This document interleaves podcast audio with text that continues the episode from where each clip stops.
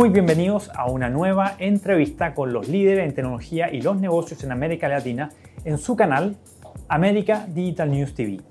Hoy día vamos a hablar de la transformación digital de los gobiernos y que esta va mucho más allá que adoptar una tecnología o de el cambio cultural en ciudadanos o de las regulaciones eh, de, los gobiernos, de, las leyes, de los políticos, o bien incluso de la política pública que se va imponiendo, donde la clave es que las eh, tecnologías o las políticas vayan, tengan en su centro a los ciudadanos y los beneficios que estos reciban.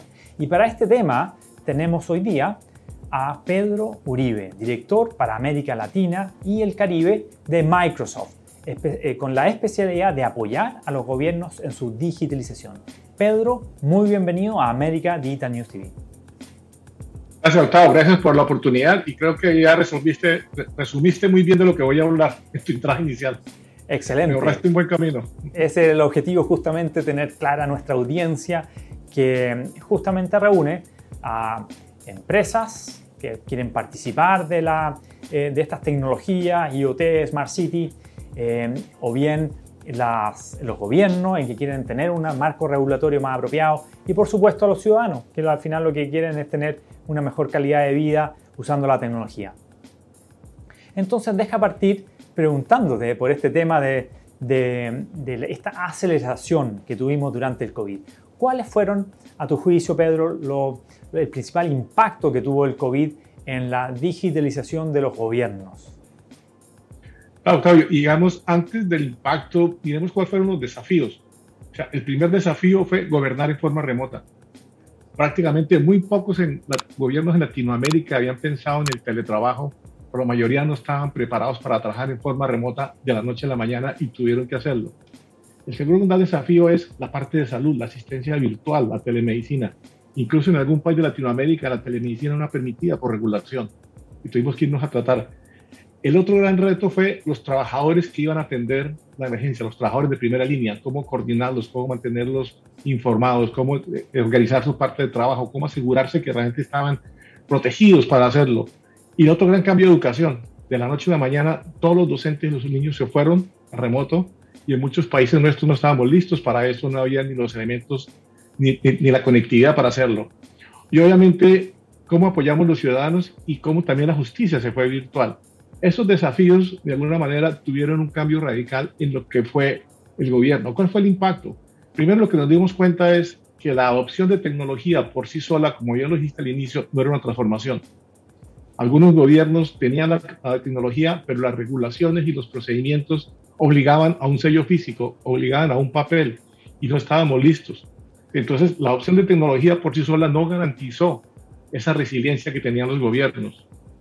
El otro gran elemento es cómo trabajamos realmente en forma híbrida, en forma remota. Tuve una conversación con la ministra de Transporte de Colombia que me decía que antes del COVID, cuando trataba de trabajar en forma remota y, que los equipos trabajaran colaborativo, decían que se demorarían dos, tres años haciéndolo. En cinco semanas después del COVID, todo se implementó. Y algo que también vimos, cómo empezamos a trabajar nuevos servicios, nuevas oportunidades y cómo los datos se volvieron relevantes.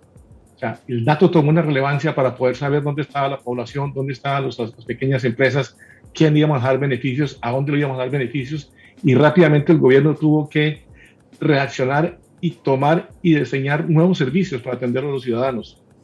Y otro también es cómo usamos esos datos para apoyar la crisis, hoy en día incluso después del COVID para las vacunas. Entonces creo que la transformación digital realmente lo que mostró, o el COVID, aceleró esa transformación integral del gobierno, no solamente adaptar tecnología, adaptar los procesos, los procedimientos y los trámites que tenían, porque realmente no estábamos preparados para hacerlo.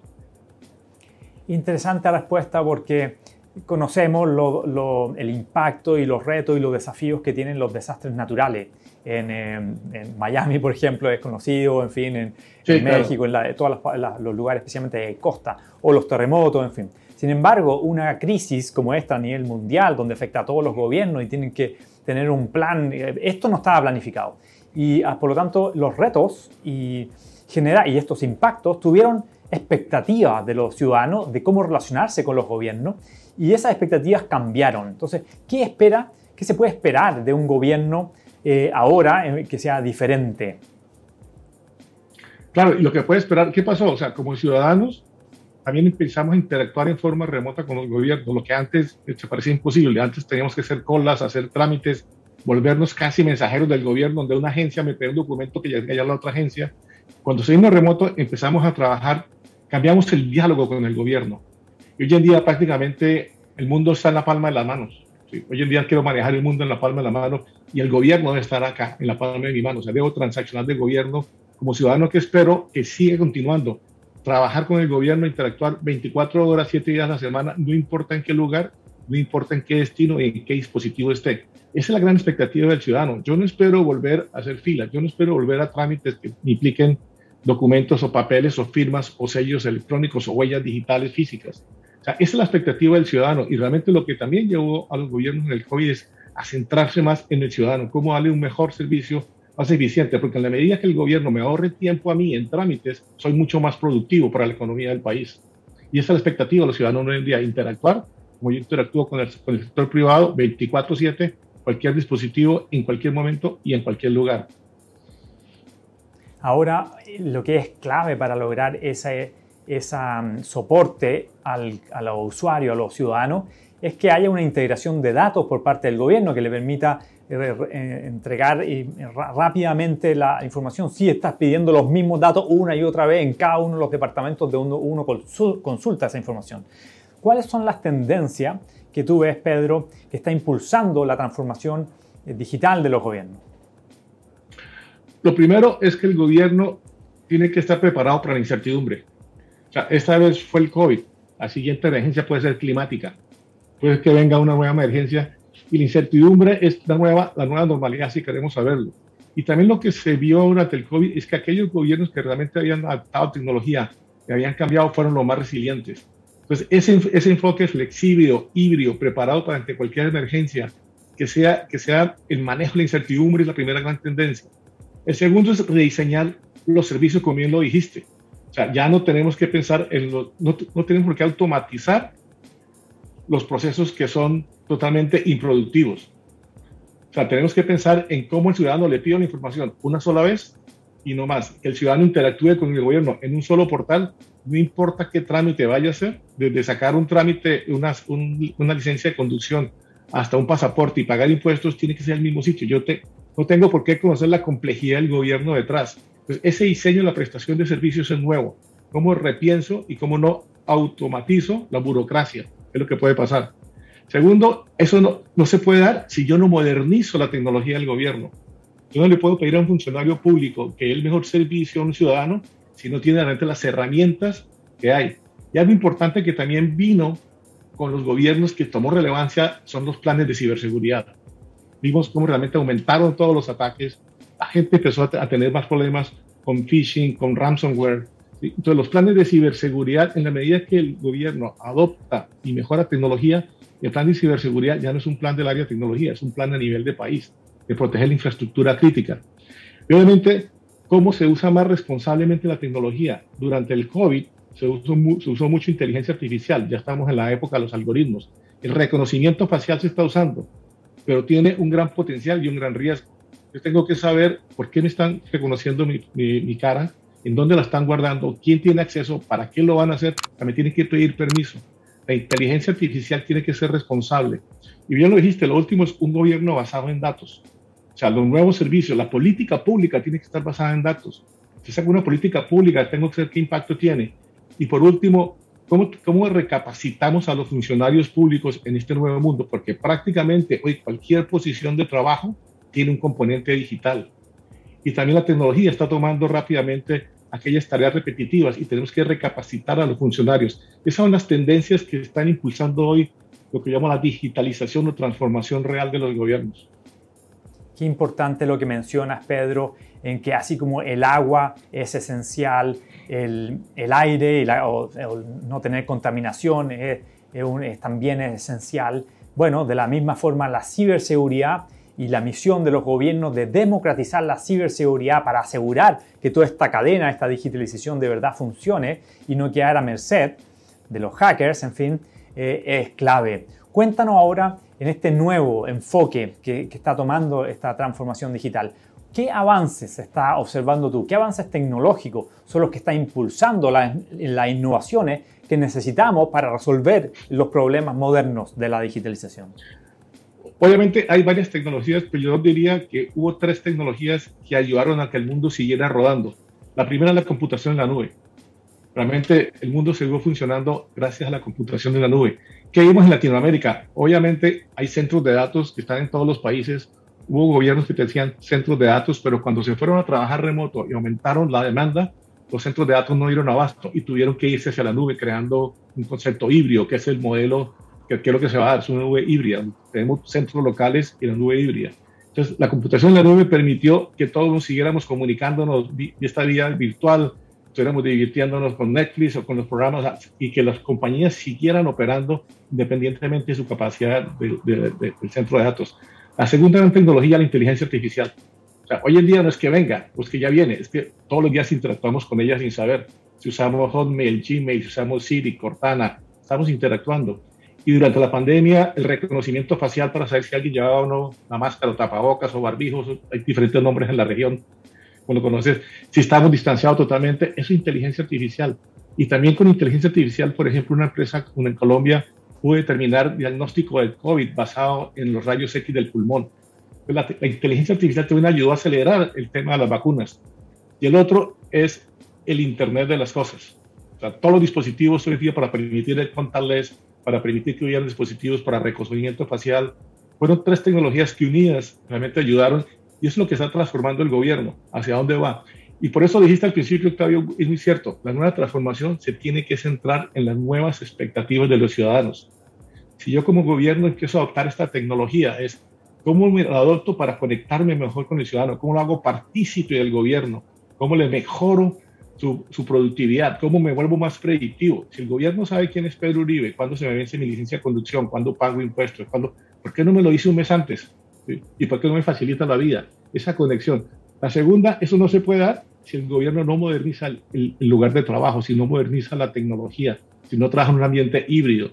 Y la otra es cómo genero nuevos y mejores servicios basados en los datos y cómo genero confianza. Si no hay confianza, cualquier tecnología no va a funcionar. Y esa confianza hay que mitigar los riesgos con uso más responsable y con un plan fuerte de ciberseguridad. Uf, un buen desafío el tema de la confianza, la privacidad de los datos, el manejo de la información, la transparencia. Son grandes temas y para eso, todo eso necesitamos liderazgo, liderazgo en los gobiernos, tanto en los gobiernos centrales, en los gobiernos regionales, en los gobiernos locales, en fin. Entonces, a tu juicio, esas tres tecnologías que no son independientes, sino que se integran, trabajan en conjunto, estas nuevas tendencias de tecnología, ¿cuál es el enfoque, la transformación digital que deben seguir? los gobiernos en sus distintos niveles.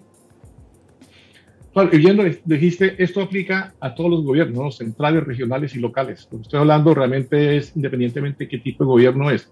Nosotros manejamos un modelo de maduración de la transformación digital, que por dónde empieza, no empieza por tecnología, empieza por unos habilitadores. El primer habilitador es gente y cultura. Tengo la gente preparada, tengo la cultura preparada, tengo la gente capacitada, tengo que reentrenarla el segundo es la gobernanza y las reglas. Realmente tengo las regulaciones y la política pública que me va a permitir esa transformación. Y el tercero sí entra la tecnología, que me apoya a eso. La política pública puede acelerar o atrasar el desarrollo tecnológico de un país. Y normalmente, desafortunadamente, siempre viene atrás la regulación y la política pública con respecto a la tecnología. Y lo otro, modelo es, vamos a centrarnos en el resultado. ¿Qué resultado tenemos? Yo puedo arrancar desde un modelo análogo hasta un gobierno totalmente inteligente donde los análogos, y no es que un gobierno sea puro, vamos a encontrar diferentes agencias que están análogo, está en un gobierno transaccional, está en un gobierno centrado al ciudadano o un gobierno inteligente. El último estado, ¿cuál es? Básicamente, que yo como ciudadano tengo una entidad digital, tengo una sola entrada con el gobierno, el gobierno utiliza los datos para ser mucho más proactivo, como yo estoy interactuando, me generan nuevos servicios, utiliza la inteligencia artificial realmente para ser mucho más proactivo en toda la, en toda la integración digitaliza todo lo que es y hay un gran liderazgo, como lo dijiste. Hay un liderazgo total, no solamente la parte gobierno central, también tenemos que capacitar a nuestros legisladores de la mano con tecnología. Luego hay un gobierno central en el ciudadano, donde ya hay más servicios, más digitalización, pedimos datos una sola vez y se va moviendo, digamos, en la escala. un, estudio interesante que hizo el Banco Interamericano de Desarrollo, que sigue siendo válido en 2018, se llamó El trámite eterno en Latinoamérica. Y empezó a mirar cuáles de las transacciones de los gobiernos están digitalizadas y cuáles se terminaban en línea. El país en ese momento que tenía más transacciones digitalizadas era Uruguay, pero solamente como el 40 al 50 terminaban en línea. O sea, realmente estamos ahí. Hoy en día debemos movernos que yo empiezo la transacción en línea y la termino en línea. Ese es para mí es el estado un gobierno inteligente se va. Y van a ir por diferentes modelos, pero siempre tengan en cuenta que la transformación que tienen los habilitadores, las personas, la cultura, la regulación, la política pública, la tecnología y cuál es el resultado basado en las nuevas expectativas del ciudadano. Entonces, si entiendo bien, Pedro, tenemos un, un gobierno regional o en distintos niveles que, tienen distintos niveles de maduración de su digitalización, que van de los elementos más básicos, eh, presenciales, análogos, en fin, y el destino, el objetivo es poder digitalizarlo. Entonces hay que crear una ruta de trabajo, hay que crear un plan de transformación digital. Entonces, ¿cómo un gobierno puede, eh, según el estado de, avance que lleve, como, como tú decías, de maduración que lleve, puede tener este plan, esta ruta, y primero entender dónde se encuentra, cuál es su ruta y cómo se puede mover al siguiente nivel que tenga beneficios para los usuarios, por supuesto. Y, ya lo dijiste, Octavio, o sea, hay, hay, que saber dónde estamos hoy. Y tampoco se pretende que el gobierno cambie todo al mismo tiempo. Va a haber una parte escalonada por agencias. Algunas agencias del Estado van a estar más adelantadas que otras. Algunas posiblemente están empezando. Lo que sí debe tener en cuenta es, primero, dónde estamos hoy, en los elementos habilitadores y en la tecnología. También tener en cuenta cómo simplifico los trámites, qué trámites realmente debo empezar a simplificar. O sea, no, no quiero automatizar la burocracia, por un lado. Y lo otro, tener en cuenta cómo interactúo con el ciudadano de una manera mucho más centrada en él. Hay pasos importantes que es fundamentales para primero la identidad digital es fundamental. O sea, si una identidad digital del ciudadano donde yo la tenga, yo la administre, es complicado seguir avanzando en esa escala de maduración. Porque esa identidad digital con unas credenciales verificables, que ahí entra a jugar otra tecnología clave que se llama blockchain, ¿sí? me permite, por ejemplo, que no me tengan que pedir el título universitario, ir a sacar el grado, mostrarle esto, sino que si lo tengo con una, con una, como una parte certificable, verificable el certificado, cualquiera lo puede ver y con blockchain y mi identidad le da garantía de que realmente ese es. Pues esos modelos de tecnología con identidad por un lado. El segundo es el uso de los datos en inteligencia artificial yo tengo que empezar a utilizar los datos. Seguramente los datos están regados en el gobierno, desde bases de datos, en bases locales, en algunos en Excel, pero hoy la tecnología permite empezar a, integrarlos, a crear una base de datos centralizada, saber cómo manejar la nube híbrida, qué datos deberían estar localmente en el país, cuáles pueden estar en la nube para trabajar, y con esos datos empezar a ver cómo automatizo las, los siguientes servicios y habilidades de las personas. Entonces, esa ruta, digamos, no es una, no es una ruta, no es una fórmula mágica, también depende de cómo y cuándo queremos hacer el cambio, pero siempre vamos a encontrar dentro de la parte política de Latinoamérica una pieza fundamental, son los habilitadores de toda la regulación. Para mí es fundamental cambiarlo e ir a una política basada en datos.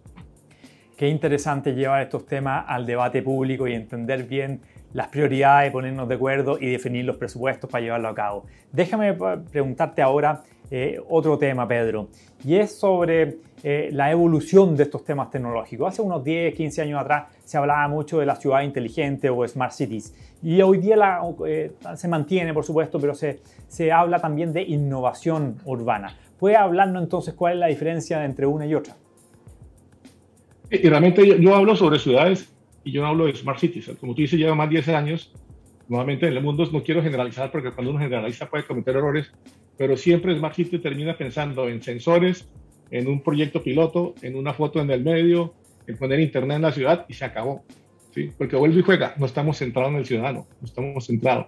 Y, una, y me gustó una vez una frase que dijo, creo que fue el ministro de India en un evento en Barcelona. O sea, una ciudad inteligente empieza por ciudadanos inteligentes y gobiernos inteligentes. Y también va de la mano de lo que es la transformación urbana, o sea, mejorar una ciudad, mejorar el tráfico de una ciudad, no solamente es tecnología, hay que replantear la ciudad, hay que replantear el uso del automóvil, hay que replantear el consumo de energía si queremos ser más, más limpios. Las ciudades generan 75% de la, de la huella de carbono. Entonces, hablar de, de, smart cities, la gente siempre se va a los drones volando, los sensores, las cámaras, ¿sí? las luces LED, pero ¿cuál es el impacto real en la vida del ciudadano? ¿Cuál es el impacto real en las personas que trabajan, en las personas que van a la ciudad a dormir o a divertirse. O sea, las ciudades también compiten por recursos, por, por talento humano, o porque lo generan o porque lo atraen. Si yo me quiero traer a mi ciudad un PhD en biotecnología, ¿qué va a preguntar? Lo primero, ¿cómo es la seguridad de la ciudad? ¿Cómo está el tema de salud? ¿Dónde pueden estudiar mis hijos? ¿Cómo está la educación? son temas fundamentales. Por eso digo, la, la combinación nuevamente de tecnología con toda la planificación urbana la que tiene que dar realmente la transformación para que una ciudad sea inteligente, orientada al ciudadano. Interesante la cita del gobierno de la India. Cuéntanos sobre eso. ¿Cuál, ¿Cuáles son las tendencias que están transformando las ciudades que también nos podrías compartir? Y la tendencia, la primera, lo mostró el COVID, es verde, es sostenibilidad, es el medio ambiente. Lo comenté antes, las ciudades generan el 75% de la huella de carbono. Son las que consumen más energía, consumen más agua. Entonces, la primera tendencia, yo como ciudad y como alcalde, tengo que pensar realmente cómo empiezo a trabajar en la sostenibilidad, cómo empiezo a bajar la huella de carbono con diferentes medidas en el transporte, en las fábricas, en el consumo de energía, cómo uso energías más renovables. Hoy en día hay ciudades que están empezando a autogenerar las mismas personas. Acá ya veo paneles solares que yo como persona en Estados Unidos puedo, puedo generar y si me sobra la pongo, y la, la pongo en la red y la vendo. Pero la primera es verde. La segunda es social. Son las personas, es el ciudadano cómo realmente me integro y muevo una sociedad. Un ejemplo es en Jerusalén. Ellos desarrollaron, cuando sintieron que la población estaba muy alejada, desarrollaron varias iniciativas para atraer al ciudadano. Una de ellas es una aplicación que llama Digital. Es la primera aplicación que los, la gente en, Jerusalén ve antes que el WhatsApp. ¿Por qué? Porque está focalizada. Si yo vivo aquí, en esta localidad, con esto al lado, está focalizado en qué está pasando alrededor mío y está interactuando conmigo el gobierno. Entonces, es social. Obviamente, la, tercera es digital. Tenemos que aplicar la tecnología a esas tendencias y nuevamente igual y juega. Las ciudades se basan en datos. Yo puedo hacer mantenimiento preventivo de las vías. Si tengo información de datos, puedo prevenir que un tubo de agua se me rompa antes de tiempo. Puedo prevenir una caída eléctrica de la ciudad. Esas son las megatendencias que hacen realmente replantear lo que es una inteligencia urbana. Ahora, hablaste de innovación urbana y qué significa y por qué es diferente que la ciudad inteligente. Nos contaste estas tendencias que son las más relevantes. Vimos también del grado y la ruta tecnológica que los gobiernos deben priorizar y, y de, ver. Ahora, cuéntanos cómo, cómo es la nueva visión de una ciudad inteligente. Y podría ser que el modelo para Europa o para la India es distinto para Latinoamérica. ¿Cuál sería entonces esta nueva visión de una ciudad inteligente? Y yo creo que más que el modelo es el concepto, y este concepto lo vengo trabajando con arquitectos urbanistas. Es donde yo combino la tecnología y traigo arquitectos urbanistas que han trabajado en Bilbao, en transformación en diferentes partes del mundo. Lo primero, que una, la nueva visión de una ciudad inteligente tiene que ser primero pensada en valores, en valores que se construyen con el ciudadano, en valores que son del ciudadano, no que, no que impone el gobierno de turno. ¿Cuáles valores? Por ejemplo, los valores, las, las metas de desarrollo de sostenibilidad, es un valor. Que sea una ciudad accesible. ¿Cuántas ciudades en Latinoamérica la infraestructura urbana no está para una persona en silla de ruedas o para personas invidentes? No pensamos, es una ciudad pensada en valores. ¿Sí? ¿Cómo hacer la parte de inclusión? Segundo, construida desde una visión de ciudad. Cuando hablo con los alcaldes, le pregunto, ¿cuál es el proyecto de ciudad? O sea, sé que tiene retos de transporte, de seguridad, de salud, pero la ciudad, ¿cuál es el reto? En la ciudad, al final, todo es movible, las personas se van, las ideas se van, las empresas se van y vuelven pero donde está la ciudad es un activo de excelencia. Es, donde está la ciudad me da una ventaja competitiva.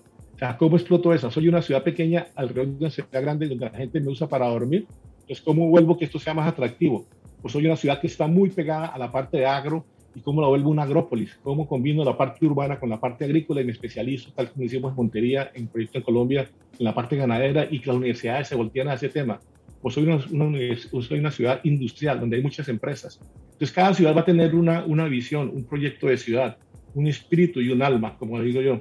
Y, y ese proyecto es el que tiene que trascender a todos los gobiernos, hacia dónde va la ciudad. Y todo el mundo quiere hacer turismo. Digo, no, no todas las ciudades están dadas para hacer turismo.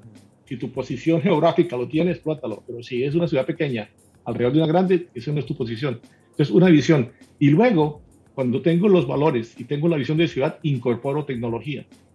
¿Cómo hago que eso sea digitalizado? ¿Cómo traigo inteligencia artificial? Ahí sí, ¿cómo traigo los sensores? ¿Cómo aplico la parte de los semáforos inteligentes o de las luces LED inteligentes de la ciudad? Cuando tengo esa visión.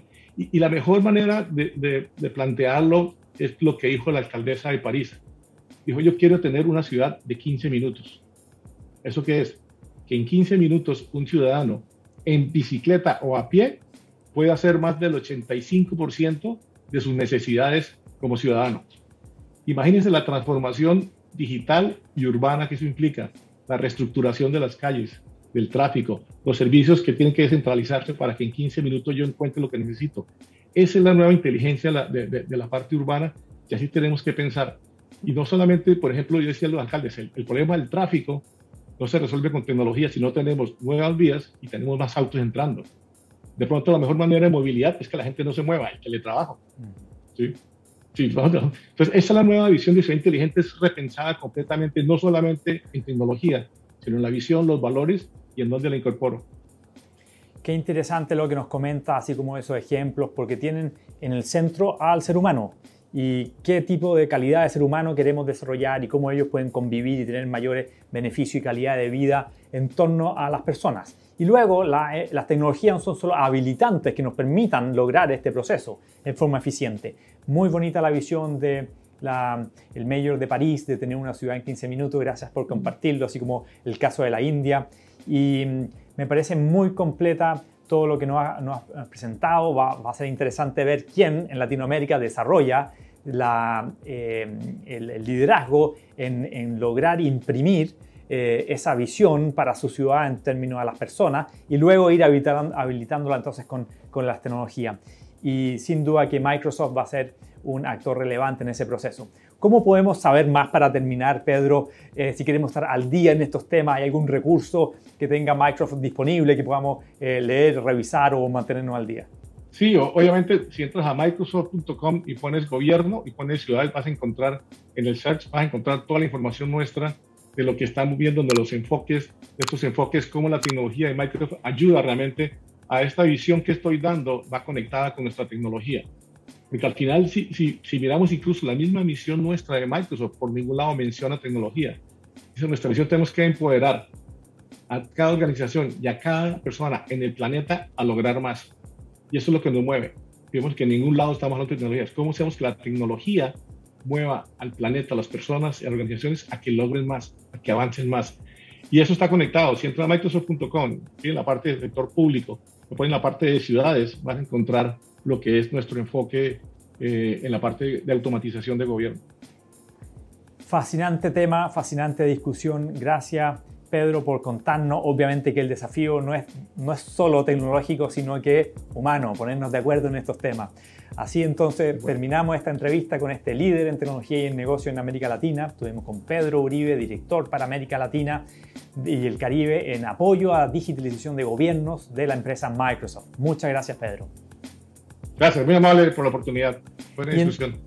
Así es, sin duda que te vamos a llamar en, seis o nueve meses más y estar al día, además de seguir las noticias en ese eh, link que nos recomendaste o buscando en, el search que nos recomendaste. Muchas gracias Pedro y con esto terminamos esta entrevista a este líder y usted siga conectado con otras entrevistas eh, en su canal América Digital News TV.